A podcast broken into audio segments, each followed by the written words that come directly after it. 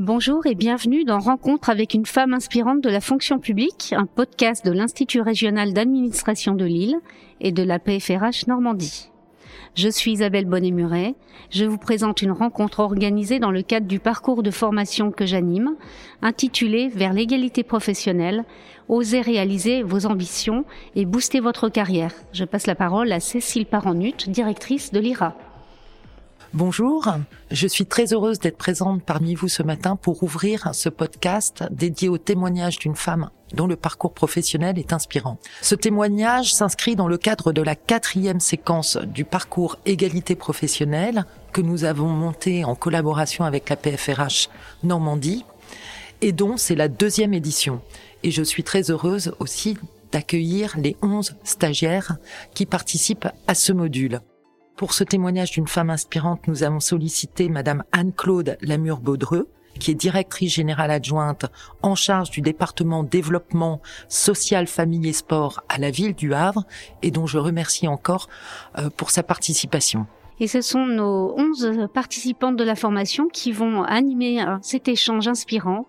Et c'est donc à vous de jouer, mesdames. Ségolène Groual, je suis chef de service à l'agence de services et de paiement de Normandie et je vais vous présenter notre invitée. Anne-Claude Lamure-Baudreux n'est pas entrée dans la fonction publique par hasard. Des archives de France au service de la ville du Havre, être utile aux autres a toujours été le rail sur lequel sa carrière est lancée. Alors qu'elle débute sa vie professionnelle, en tant que conservatrice du patrimoine au service des missions, elle réalise rapidement qu'être témoin de l'histoire contemporaine et l'archiver ne suffira pas à son accomplissement. Ce qu'elle veut, c'est monter dans le train et pourquoi pas le conduire. C'est au sein de la fonction publique territoriale, de l'Aude à la Drôme, qu'elle relègue successivement plusieurs challenges professionnels jusqu'au poste de directrice générale adjointe en charge du département développement social, famille et sport de la ville du Havre. Pas de doute, travailler au sein d'une ville dirigée par Édouard Philippe, un élu de premier plan, donc souvent sous le feu des projecteurs, doit être un défi en soi. Mais au-delà de cette liste d'accomplissements, Anne-Claude Lamure-Baudreux est avant tout une femme engagée et aux valeurs de partage. C'est notre femme inspirante du jour. Merci d'être présente pour répondre à nos questions. Et c'est moi qui vais poser la première question à Madame Lamure-Baudreux. Madame Lamure-Baudreux, pourquoi avez-vous accepté notre invitation? Je pense que à ce stade de ma carrière, hein, je ne suis pas en début de carrière comme les personnes qui me voient s'en rendent compte, à ce stade de, ma carrière, c'est important pour moi de pouvoir partager, de pouvoir dire euh, aux jeunes femmes qui euh, souhaitent euh, démarrer une carrière de cadre, c'est possible, on peut y arriver et vraiment personne n'en est empêché. Et finalement, euh, on, on, voit tout hein, que pour une femme, c'est pas toujours très facile parce qu'il y a la conciliation vie personnelle, vie professionnelle. Il y a tous ces, euh, comment dire, toutes ces limites complètement irrationnelles qu'on se forge soi-même. Cette idée que si on ne sait pas tout faire merveilleusement, ben on va sûrement pas postuler parce que d'autres le feront peut-être mieux que nous. Bon, mais toutes ces limites, hein, ces, ces, ces croyances limitantes, euh, on peut les dépasser. Et moi, maintenant, là où j'en suis arrivée, j'ai envie de dire aux plus jeunes, allez-y euh, et euh, je ne dirais pas jusqu'à dire que je suis une personne inspirante, je trouve ça horriblement gênant, mais en tout état de cause, si euh, le présenter ma carrière et dire comment j'y suis arrivée, ça peut donner à d'autres l'idée que ouais, c'est possible aussi pour elle parce que loin d'être une personne inspirante, je suis madame tout le monde, mais je trouve que c'est vraiment important. Et c'est pour ça que quand ça m'a été proposé, euh, j'ai, euh, voilà, d'abord je me suis dit, oh inspirante, mais non, c'est pas moi. Et puis je me suis dit, mais après tout, si, l'inspiration, c'est pas euh, des gens extraordinaires euh, qui refont le monde, c'est euh, quelqu'un de normal qui fait une carrière normale et qui arrive à des niveaux tout à fait élevés, juste en restant soi-même. Simplement en se disant, je peux le faire. Puis j'ai des filles aussi, et euh, c'est ce que j'ai appris à mes filles. Voilà, ne vous limitez à rien, euh, vous pouvez tout faire. Et donc ce que j'ai fait pour mes filles, je vais le faire pour d'autres filles. Marilyn Deslandes, donc je suis secrétaire d'un inspecteur de l'éducation nationale dans l'Eure. Euh, Madame Lamure-Baudreux, vous êtes directrice adjointe générale en charge du développement social à la famille et sport à la ville du Havre. Pouvez-vous nous décrire vos missions? Le, le, département développement social, famille et sport, c'est le département de la ville du Havre qui s'occupe des services aux habitants. On a une population d'environ 170 000 euh, habitants euh, au Havre. On a une population dont les caractéristiques sont quand même pour partie une certaine précarité, des difficultés. C'est une ville euh, qui a un passé et même un présent euh, ouvrier avec la prévalence des activités industrialo-portuaires.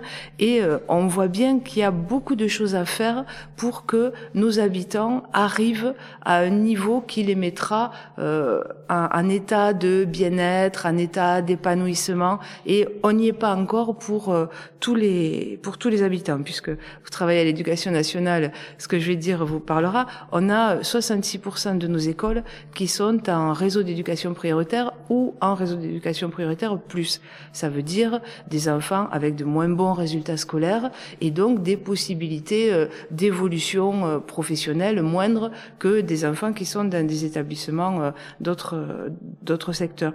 De sorte que notre travail au département de développement social, famille et sport, c'est vraiment ça, de créer ces conditions pour que les habitants voient leur situation euh, s'améliorer. Et ça correspond aussi à une attente de notre maire qui souhaite que la ville du Havre soit une ville très attractive, qui accueille de nouveaux habitants et on cible parce que avec le Covid, c'est bien que les gens euh, veulent aussi venir un peu loin des grandes métropoles. Donc on est une ville à la mer, une ville à taille humaine. Mais notre maire veut appeler euh, dans cette ville des personnes, des CSP, bon, mais euh, on ne peut pas imaginer accueillir de nouveaux habitants comme ça et qu'on est dans des quartiers des gens encore en difficulté. Donc notre boulot, c'est vraiment de, de, ramener tout ce monde-là à un même niveau pour créer une vraie cohésion sociale euh, dans la ville. Ségolène nous a résumé votre parcours professionnel. Au début de votre vie professionnelle, aviez-vous imaginé un plan de carrière? Non, absolument pas. Euh, il faut dire euh, que je suis euh, issue d'un milieu familial tout à fait modeste. Mes parents étaient euh, viticulteurs dans l'Aude et dans ma famille, euh, on ne faisait pas vraiment d'études. Hein. donc voilà, j'étais un petit ovni qui est arrivé dans cette famille avec des, des prédispositions scolaires qui font que j'ai été toujours poussée par euh, l'éducation nationale. Je dois vraiment beaucoup euh, à mes enseignants qui euh, m'ont dit mais il faut faire des études. Mais à vrai dire, dans ma famille, personne ne savait quelles études je pouvais faire. Et moi-même, enfin, on sait bien que quand on arrive au lycée, il y a quelques années en arrière, on ne sait pas trop où on va aller. Et donc moi, je ne savais pas du tout ce que j'allais faire. Il se trouve que j'adorais le latin une chose extraordinaire. Mais j'adorais le latin, j'adorais le grec, et euh, j'aimais beaucoup faire de l'histoire. Et donc on m'a dit, mais fais donc l'école des chartes, tu verras, euh, ça correspond tout à fait euh, à tes envies. Donc j'ai fait l'école des chartes, oui, j'ai passé le concours, je l'ai eu, je suis entrée à l'école des chartes, je suis sortie, je suis devenue conservateur du patrimoine option archive, mais euh, non, j'avais pas du tout idée de ce que je ferais après. Et c'est vraiment les hasards de la carrière et le fait que de temps en temps, je me suis dit bon allez, on fait un saut, on fait un saut, on fait un saut. Mais j'ai jamais eu de plan de carrière et c'est pas maintenant que je vais en avoir un. Et avec le recul, est-ce que vous avez un fil rouge euh, le, de votre carrière? Oui, et je crois que c'est ce que disait notre collègue Ségolène, c'est vraiment de d'être au service des, des gens, des habitants, et euh, quand on a préparé le podcast, je disais, ce qui est bien dans une ville, c'est que quand je marche dans la rue, ou quand je vais au supermarché, ou je vois les personnes pour qui je travaille. Et je me dis, ben voilà, cette action qu'on est en train de mener, je sais pas, par exemple, on a mis en place une action pour aider les mères de moins de 20 ans on en a beaucoup à s'occuper de leurs enfants tout en s'épanouissant elles-mêmes. Ben, si dans le bus, je vois une gamine avec un bébé, je me dis, bien tiens, toi, euh, on fait un truc pour toi à ce moment. Et on va aider pour toi, pour ton enfant, pour que votre vie soit meilleure. Et c'est vraiment ça qui... Enfin, j'aime ça, et enfin, être utile. Pouvez-vous nous faire part de votre meilleur souvenir professionnel? Meilleur souvenir pour plein mais euh, un, un, récent euh, c'est on a créé euh, au Havre, bon, on n'a pas eu de chance parce que c'était en 2020, mais on a créé un orchestre Demos. L'orchestre Demos, c'est un orchestre philharmonique composé d'enfants euh, de CE2, et ils font ça jusqu'au CM2. Ce sont des enfants issus des quartiers prioritaires de la politique de la ville, à qui on remet un instrument de musique, et pendant trois ans, ils ont des cours de musique avec euh, des profs qui viennent ou à l'école ou en dehors de l'école. Ils se réunissent euh, régulièrement pour faire euh, de l'ensemble et ils ont des grands concerts tous les ans. Et leur dernier concert, c'est un concert qui est à la Philharmonie de Paris donc ils font à la fin euh, du CM2. Ben, le jour où on a remis les instruments à ces gamins, où ils sont montés sur scène, on a vu des toutes petites choses là, des petits garçons, des petites filles, avec euh, un violoncelle, avec une clarinette, avec un tuba, avec une flûte traversière, et ces enfants qui avaient ça comme si c'était le Père Noël qui était passé, quoi. Ça c'était vraiment chouette. Et les parents les voyaient aussi avec des étoiles dans les yeux. C'est ce genre de choses que qui, je trouve, nous paye au-delà de nos salaires. Séverine Bagot-Renaud, je suis responsable du bureau d'aide à l'insertion professionnelle à l'université de Rouen. Euh, J'aimerais revenir à nouveau en arrière avec vous et que vous nous parliez de la petite fille que vous étiez. Alors, la petite fille que j'étais, bah, la petite fille que j'étais, à la fois, elle allait à la vigne, elle allait au jardin euh, avec ses parents parce que c'était notre notre monde d'agriculteurs, hein, euh, des gens qui mangent des haricots verts à tous les repas pendant l'été parce que c'est la période des haricots verts, puis du chou à tous les repas pendant l'hiver parce que c'est la période du chou, et qui sont ma foi pas malheureux de vivre comme ça parce que on peut les accommoder de façon différente. Et à côté de ça, j'aimais lire. Et euh, j'ai eu la chance d'avoir euh, un grand-père qui m'a lu des livres toujours. On m'a lu dès ma plus tendre enfance et moi-même j'ai su lire euh, très tôt, à 4 ans je lisais et ce, ce goût, cette appétence pour la lecture, ça a été extraordinairement formateur. Et cette petite fille que j'étais, je lisais et je dévorais les livres au sens propre parce que je mangeais des petits bouts de papier qui étaient les petits coins des pages. Mais si je raconte cette anecdote ridicule, c'est parce que euh, c'était vraiment ça. J'avais envie d'apprendre, envie de savoir. Euh, les livres m'ont permis de me projeter dans plein de possibles qui étaient tout autre que ce que je vivais euh, quotidiennement.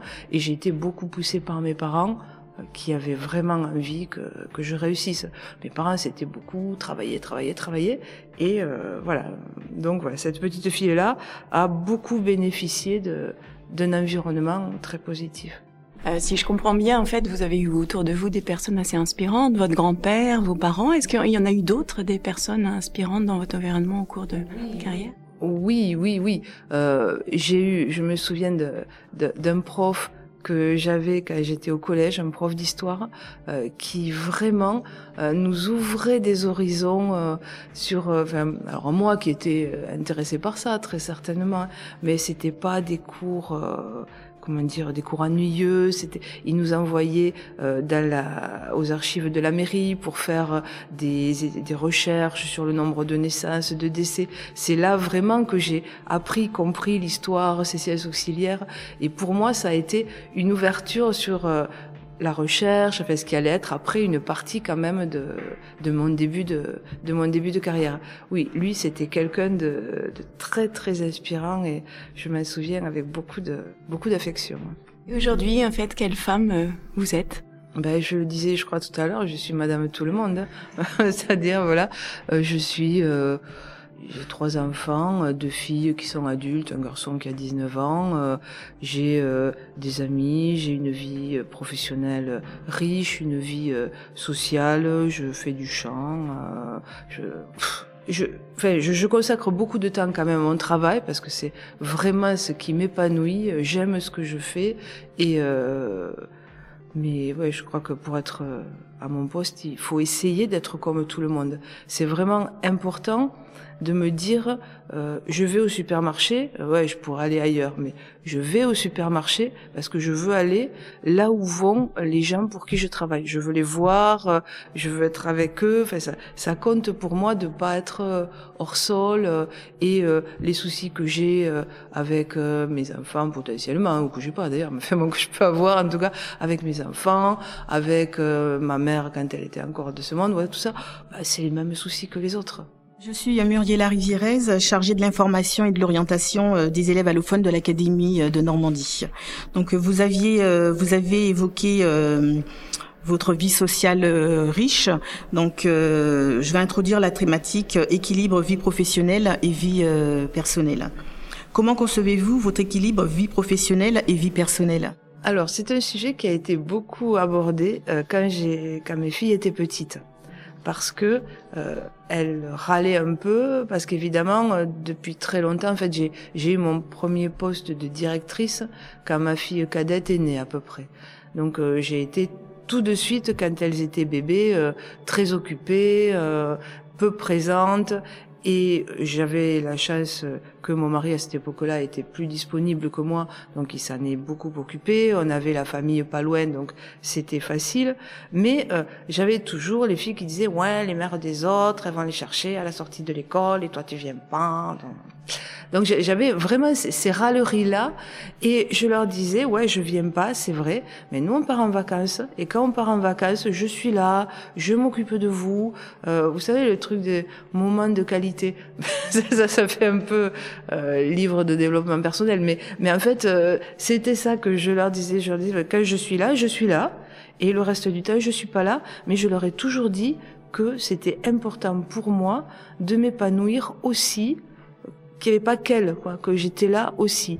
Et que, par exemple, il y avait le travail, il y avait aussi euh, la chorale. J'ai toujours chanté dans un groupe. Où que je sois, je trouve un groupe et je chante. Et je sais que ma, fille cadette pleurait quand je partais à la chorale le mardi soir parce que euh, maman reste, etc.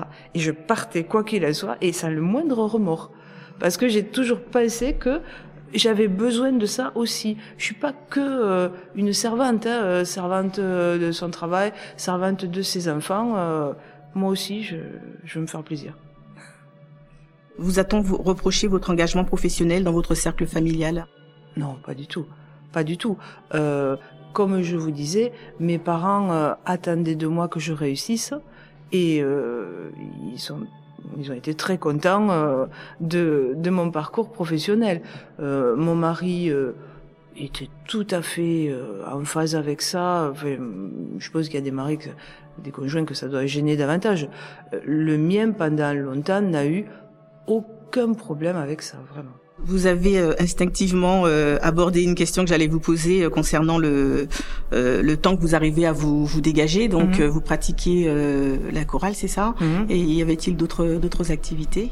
La chorale, le le sport quand même, hein, parce que rester à peu près en forme, et puis ben, sortir avec des amis, comme tout le monde, hein, voilà. Mais oui, j'aime bien. Donc on a bien entendu que votre famille, vos parents étaient votre plus grand soutien. Euh, Avez-vous bénéficié d'autres euh, d'autres soutiens dans votre entourage? À part ma famille, mes parents, mais oui, j'ai été euh, pas mal poussée aussi par mes chefs directs, au moins deux d'entre eux, mes DGS, qui euh, m'ont dit mais faut aller plus loin, euh, faut continuer, faut bouger, changer de poste. J'ai eu cette chance-là euh, d'avoir des chefs qui euh, avaient cette générosité de penser à moi tout en me disant bon quand même si, vous partez ça va être un peu compliqué mais quand même ouais si vous avez envie allez-y je vous aiderai et ça c'est je trouve que c'est bien et pour le coup, ça, je le reproduis quand j'ai des collaborateurs de qualité qui me disent mais j'ai envie de partir, euh, je veux faire autre chose. Je vais pas leur dire euh, restez.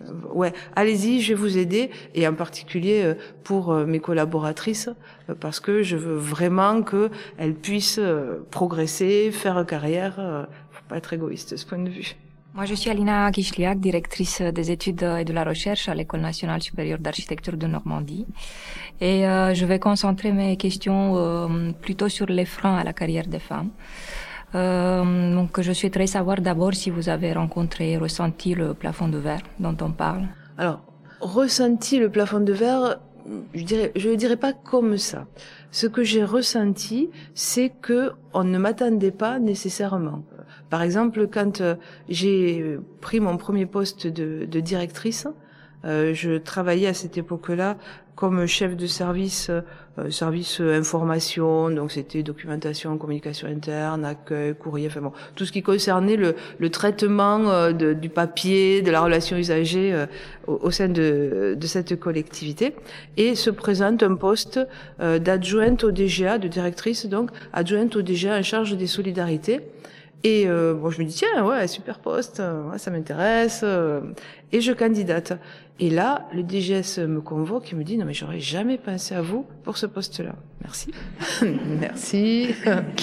Néanmoins, je me dit-il, néanmoins, vous êtes une bonne candidate et donc euh, je vous recrute sur ce poste.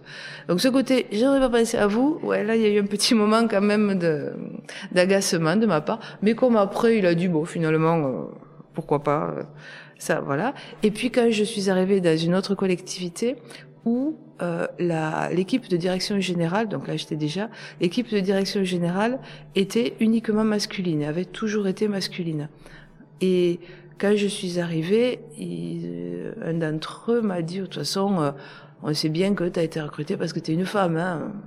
Donc j'ai dit non, été recrutée parce que j'étais la meilleure à l'entretien. Mais euh, j'ai senti qu'il allait falloir que je fasse ma place, que je joue un peu des coudes et, et que je me laisse pas faire. Donc ça a commencé par euh, leur dire que euh, le déjeuner euh, hebdomadaire de la DG, je refusais que ça soit salade de pâtes, quiche et flan, et qu'on allait peut-être mettre des mets un peu plus healthy d'abord. Puis j'ai dit que euh, tout ce qui était blague grasse au-dessous de la ceinture, dont il se repaissait quand même avant mon arrivée, ça n'allait plus être possible.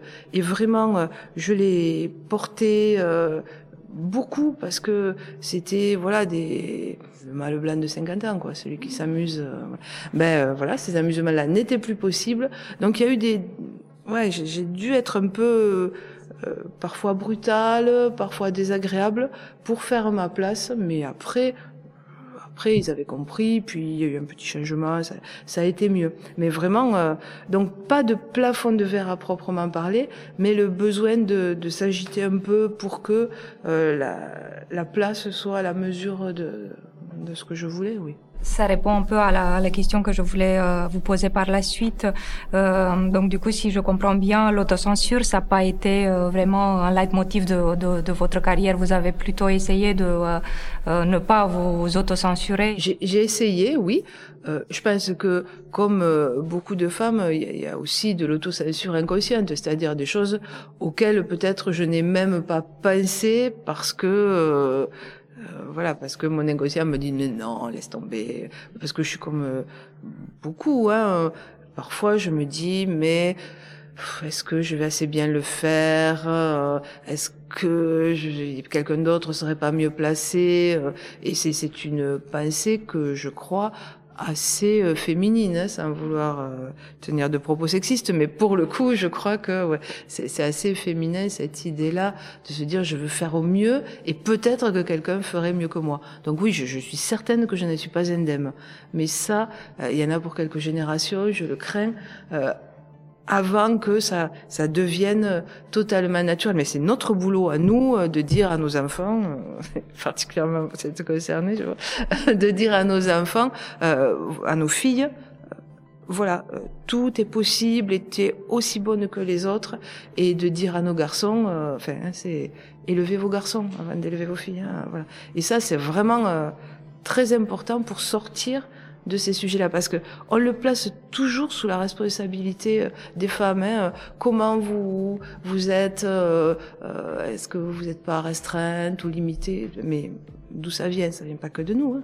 Là, on va peut-être parler aussi de, de, la confiance en soi, de rapport au pouvoir et à l'ambition mm -hmm. que vous avez. Euh, sur euh, une échelle de confiance en soi de 0 à 5, où vous, vous situez-vous? Et euh, pourquoi? Alors, de 0 à 5, ça, ça aurait été jusqu'à 50, c'était plus facile. non, oh, 4 et demi. je sais pas ce que je vous ai dit quand euh, on a discuté, qui était un propos totalement arrogant. C'était vraiment terrible. Ah oui, vous nous avez dit que euh, vous étiez la meilleure sur certains postes. Ouais. Mais euh, en fait, euh, ouais, je, je crois qu'on n'y arrive pas si on croit pas ça. Vraiment, je crois fondamentalement que si je crois pas à moi, mais qui va y croire? Ouais, mes enfants, mais euh, c'est pas eux qui donnent les postes. Hein. voilà. Donc, euh, ouais, je crois à moi. Euh, ce qui m'a quand même aidé, et ça c'est il y a longtemps, hein, c'est la prépa. Euh, parce que arriver en prépa, c'est être pressuré. Alors ça changer peut-être maintenant, je sais pas, mais voilà. Arriver en prépa, c'est accepter d'être pressuré, d'être remis en question, d'être harcelé de travail, de bosser tous les jours jusqu'à 3 heures du matin. Après la grande école, c'est rien une fois que vous avez fait la prépa, vraiment. Et ça, la prépa, faire ça, réussir le concours et intégrer l'école, ça crée une confiance. Ça crée l'idée qu'on peut le faire. Et encore aujourd'hui, bien des années après, je me dis non mais si j'ai fait la prépa, je peux faire ça. Et je n'ai jamais peur dans le travail. J'ai jamais peur quand on me demande de faire quelque chose. Jamais je me dis oh là et si j'y arrive pas, et s'il y a trop de choses, et si je peux pas le faire. Quel est votre rapport à l'ambition? Bon, je dirais qu'il est raisonnable. Je, je suis, je suis pas hyper ambitieuse. Par exemple, euh, là, maintenant, à ce stade, je pourrais prendre un poste de DGS, directeur général des services, et ça pourrait être voilà l'ambition ultime, être euh, calife à la place du calife. Mais en fait, quand j'y réfléchis, je pense que un poste de DGA, par rapport à ce que j'aime, ce qui m'anime, faire des choses, etc., euh, ça correspond plus à ouais, à mes envies. Et je me dis, euh, si je finis pas ma carrière comme DGS, le monde ne s'écroulera pas, euh, je perdrai pas grand chose, et au moins j'aurais fait euh, jusqu'à la fin ce que j'ai envie de faire. J'aurais été dans l'action, dans le concret, et pas juste dans la technocratie. Et moi, je suis directrice générale adjointe. Et la différence, c'est que une directrice générale adjointe comme moi a un poste quand même bon, de technocrates certes, mais de technocrates de terrain. Et moi, ce que j'aime, c'est lancer des projets, les monter et après euh, les faire porter évidemment par les équipes. Mais euh, on peut faire ça quand on est déjà parce qu'on est dans une thématique. Quand vous êtes directeur général des services, c'est beaucoup le rapport avec les élus, l'organisation générale et au fond, euh, même si d'un point de vue de prestige personnel, c'est peut-être mieux, d'un point de vue d'accomplissement personnel, il me semble que c'est moins bien pour moi. Êtes-vous une femme de pouvoir? Oui. Oui. Oui, oui, oui. Euh, ça, en revanche, oui. L'ambition, c'est une chose, le pouvoir, euh, ça n'est une autre. Ce qui est vraiment euh, intéressant quand on travaille en collectivité, c'est que on a les élus qui fixent les grandes orientations et puis on a euh, les services, les directions qui mettent en œuvre les orientations. Et j'ai eu la chance de travailler euh, quasiment toujours avec des élus qui faisaient bien la part des choses entre le, la volonté politique, l'ambition politique, et puis la technique. Et donc, qui nous laissent faire. Euh, et il y a bon nombre de, de choses qui existent parce que j'ai eu envie qu'elles soient faites parce que euh, je, sais bien quelle est ma place.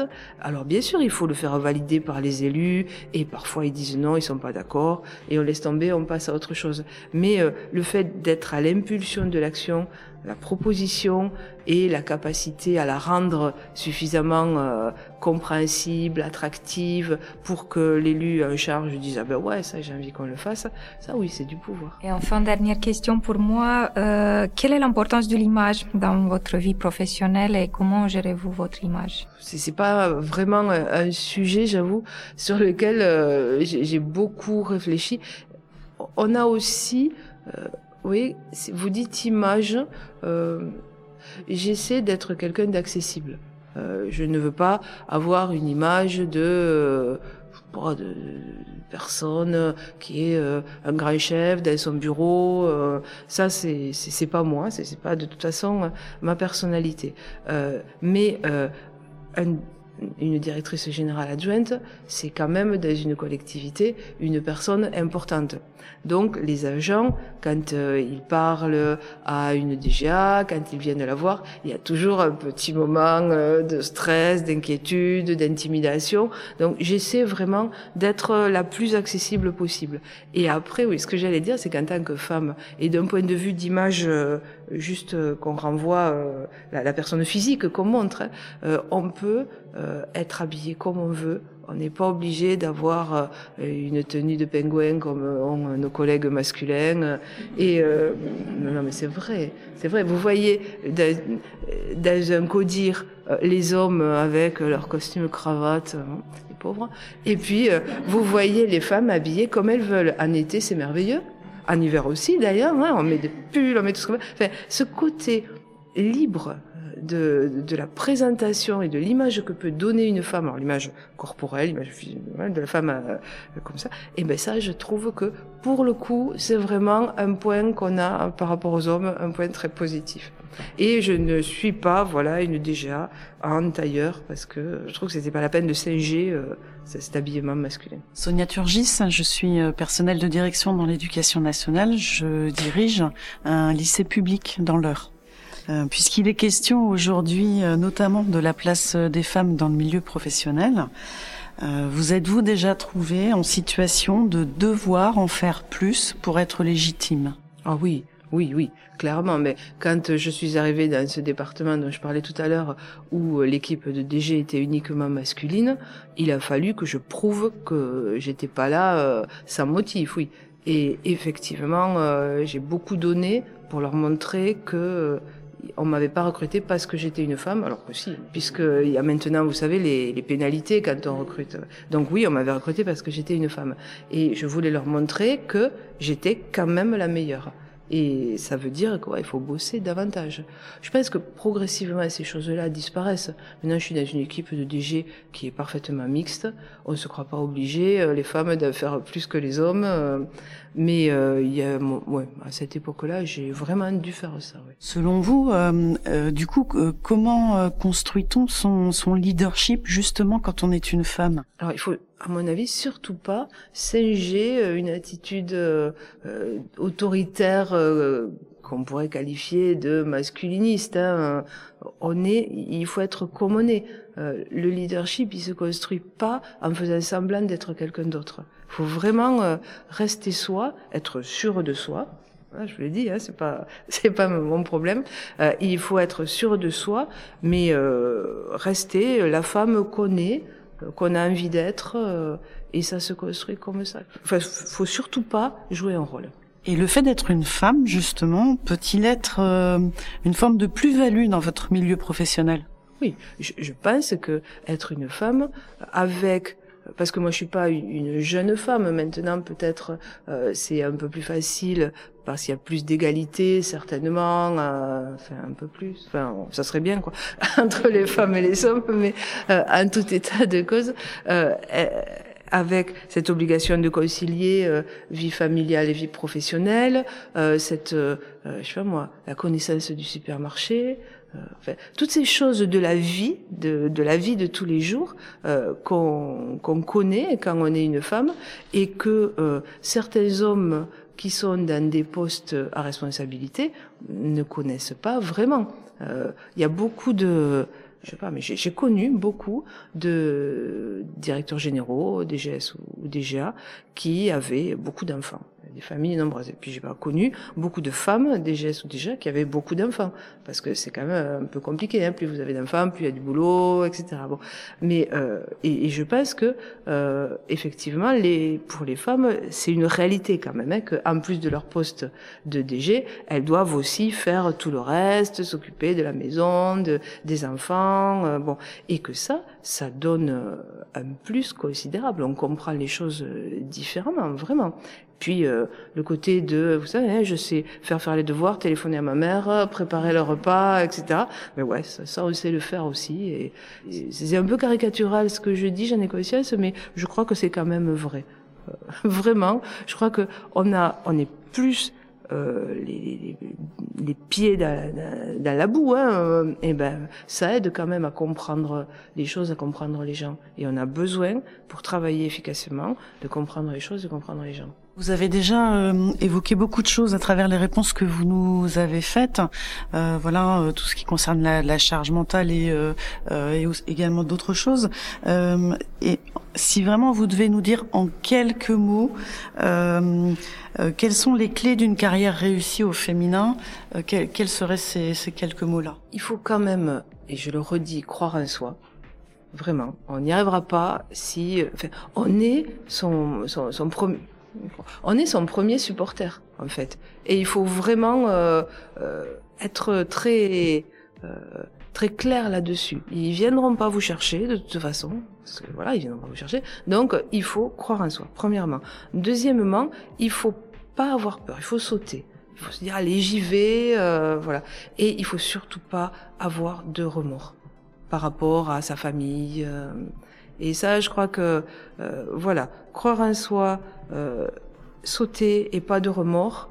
Ouais. Mais ouais. Hélène Gézéquiel, adjointe à la DRH du Crous de Normandie. Pour ma part, madame, je voudrais savoir quels conseils vous donneriez à une jeune femme en début de carrière. Et selon vous, quelles sont les erreurs à ne pas commettre? Alors, en début de carrière, c'est euh, souvent le moment euh, où on a les enfants euh, petits et où donc euh, on est un peu, euh, on se sent un peu coincé euh, par euh, les enfants et donc on va pas forcément partir sur de grands horizons. Et pour le coup, quand je disais tout à l'heure pas de remords, euh, il faut pas avoir de remords pour ça non plus. Euh, moi, quand j'ai commencé euh, euh, ma carrière, donc j'étais au ministère de la Culture, et puis euh, j'ai rencontré celui qui, a devenu- celui qui allait devenir mon mari, et euh, lui, il était obligé de travailler, de vivre dans le sud parce que son travail était obligatoirement dans le sud.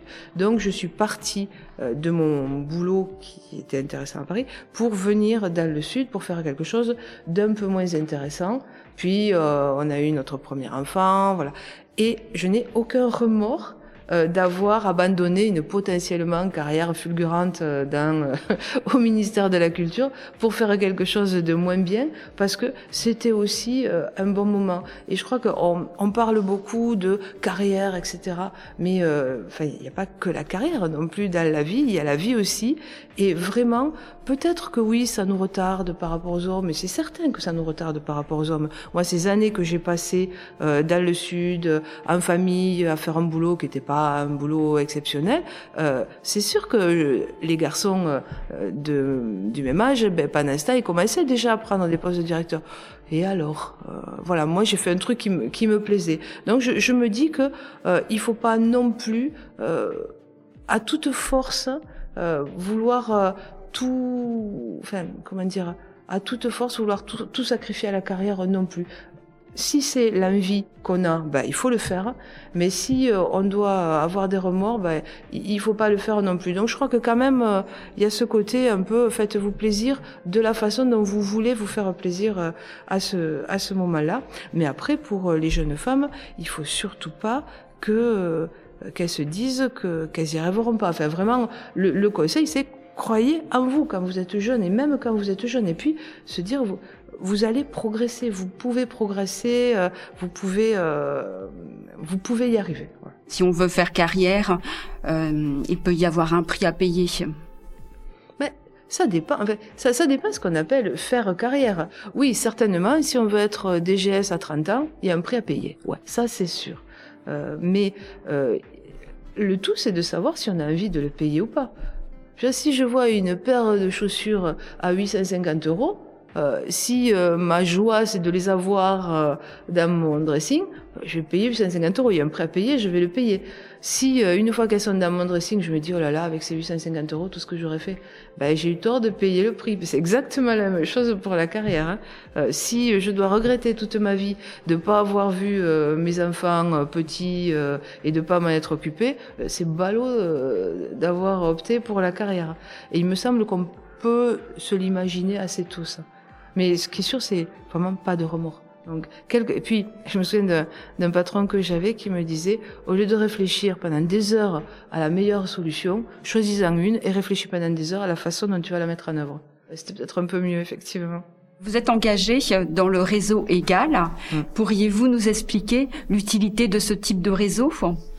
Oui, ben, euh, l'utilité de ce type de réseau, je pense que vous la concevez parfaitement, vous qui êtes dans cette formation qui a aussi pour objectif, puisque les anciennes sont là, de, de créer euh, un réseau. Euh, l'idée du réseau, c'est vraiment à la fois de donner des, des exemples, hein, parce que dans le réseau, il y a des femmes à différents niveaux dans les hiérarchies, de donner envie, de donner des conseils, d'accompagner, de, de créer la confiance, et puis c'est cette notion qui se développe de plus en plus en ce moment de sororité. C'est-à-dire, on a vraiment euh, des, choses à se dire les unes aux autres et euh, qu'on se dira très bien parce qu'on est passé par là. Et je, crois que ce réseau égal qui démarre, et puis euh, c'est pas si facile que ça de faire ça bénévolement. Enfin bon, on, fait, on fait de notre mieux en tout cas pour l'animer et le faire fonctionner. Mais ce réseau, c'est une chance qu'on donne à toutes les femmes de la fonction publique à Normandie qui sont cadres ou qui veulent le devenir,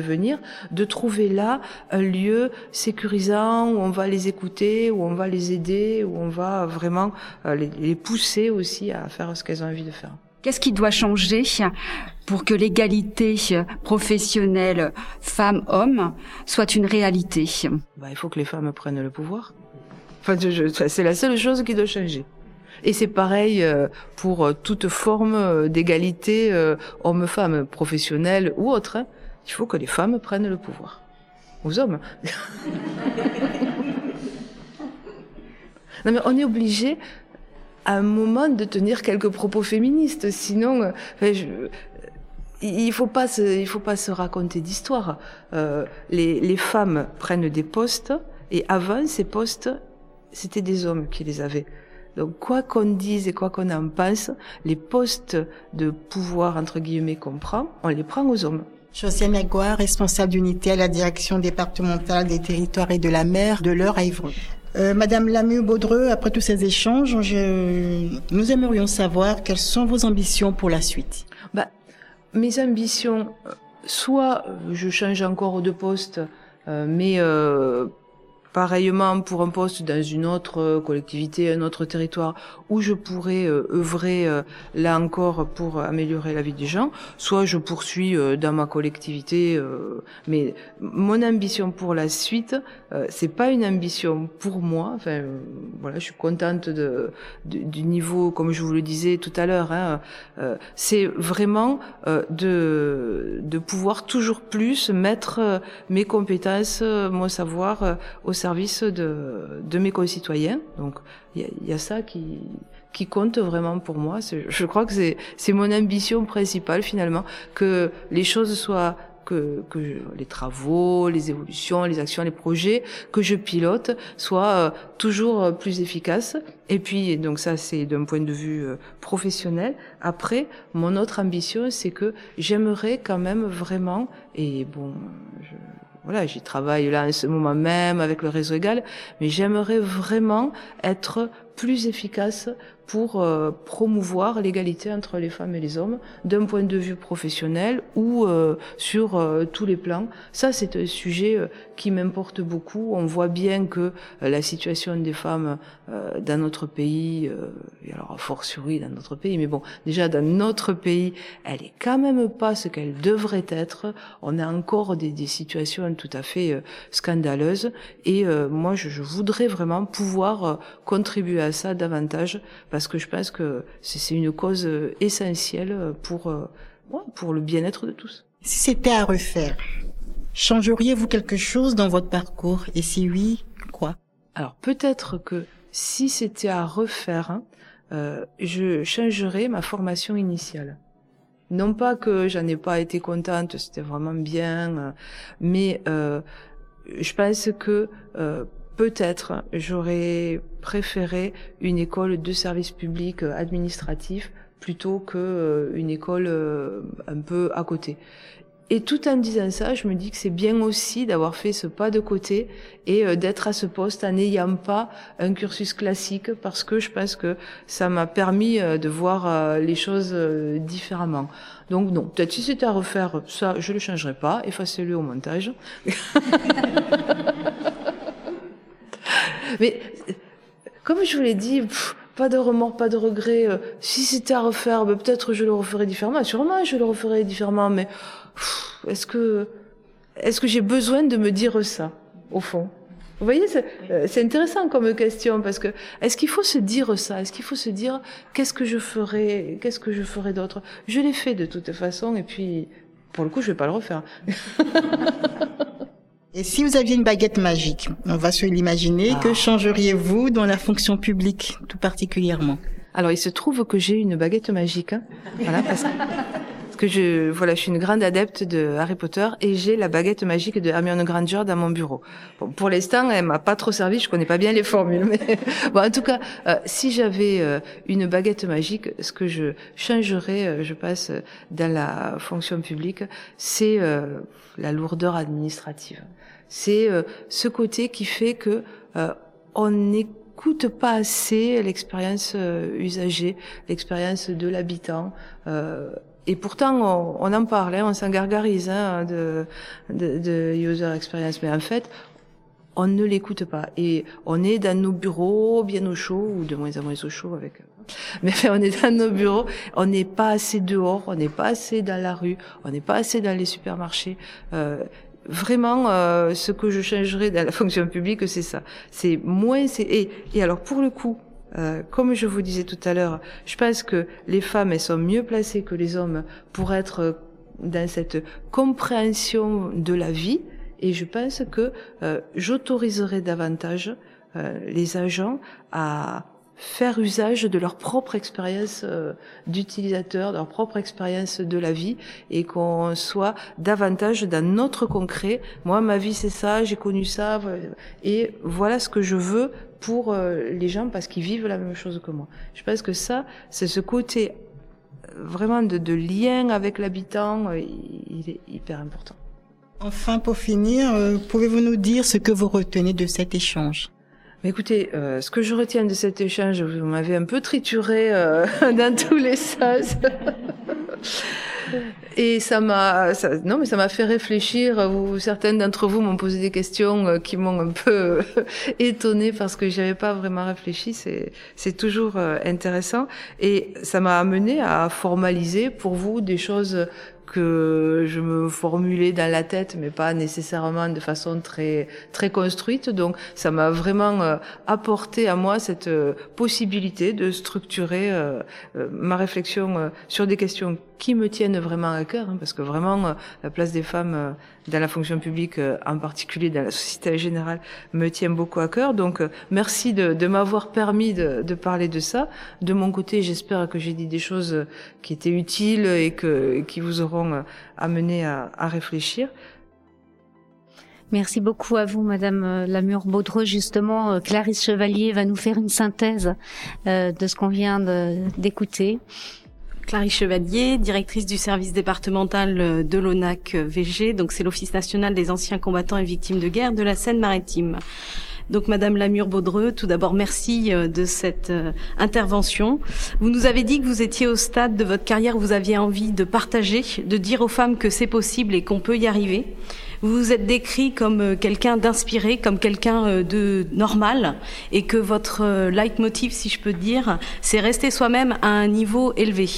Vous avez également évoqué le fait que les femmes, on avait un avantage par rapport aux hommes, c'est qu'on avait la possibilité de concilier la vie professionnelle et la vie personnelle, et qu'on connaissait les choses de la vie. Vous euh, vous décrivez aussi comme quelqu'un qui aime la satisfaction euh, du service rendu et que euh, vous souhaitez être toujours plus efficace au service des habitants. Vous avez aussi eu un parcours avec des opportunités et qu'on vous a laissé la chance de d'exercer des professions là où on vous attendait pas forcément et que vous êtes expérimenté dans votre travail et que c'est ça qui vous a donné votre confiance en vous et que vous avez toujours créé euh, une idée l'idée euh, fixe que l'on peut faire, qu'on n'a jamais peur dans son travail, qu'on impulse l'action, qu'on a une capacité de se rendre attractive et que, en tant que femme, on est des personnes accessibles. Et euh, vous avez aussi, pour finir, enfin, ce que je dirais sur sur sur vous, c'est que vous nous avez donné trois moteurs essentiels. C'est de croire en soi, de sauter le pas, de ne jamais avoir peur et de ne pas avoir de remords euh, par rapport à sa famille et à son entourage. La personne en tant que femme professionnelle existe. Merci. Merci Clarisse, c'était très bien résumé. Je vous remercie chaleureusement pour l'écoute de ce podcast. Je vous invite à en parler autour de vous et à le partager auprès de toute personne qui cherche de l'inspiration. Je remercie particulièrement l'Institut régional d'administration de Lille et la PFRH de Normandie qui permettent la tenue de cette journée et la création de ce podcast. Merci également aux femmes qui participent à ce parcours de formation et dont vous avez pu entendre les questions. Josiane Agua, Séverine Bagot-Renaud, Clarisse Chevalier, Alina Chisliac, Marilyn Deslandes, Angélique Félicité, Camille Grégorio, Ségolène Groual, Muriel Rivierez, Sonia Turgis et Hélène Jezekiel. Ce podcast a été réalisé par le studio Flamboyance.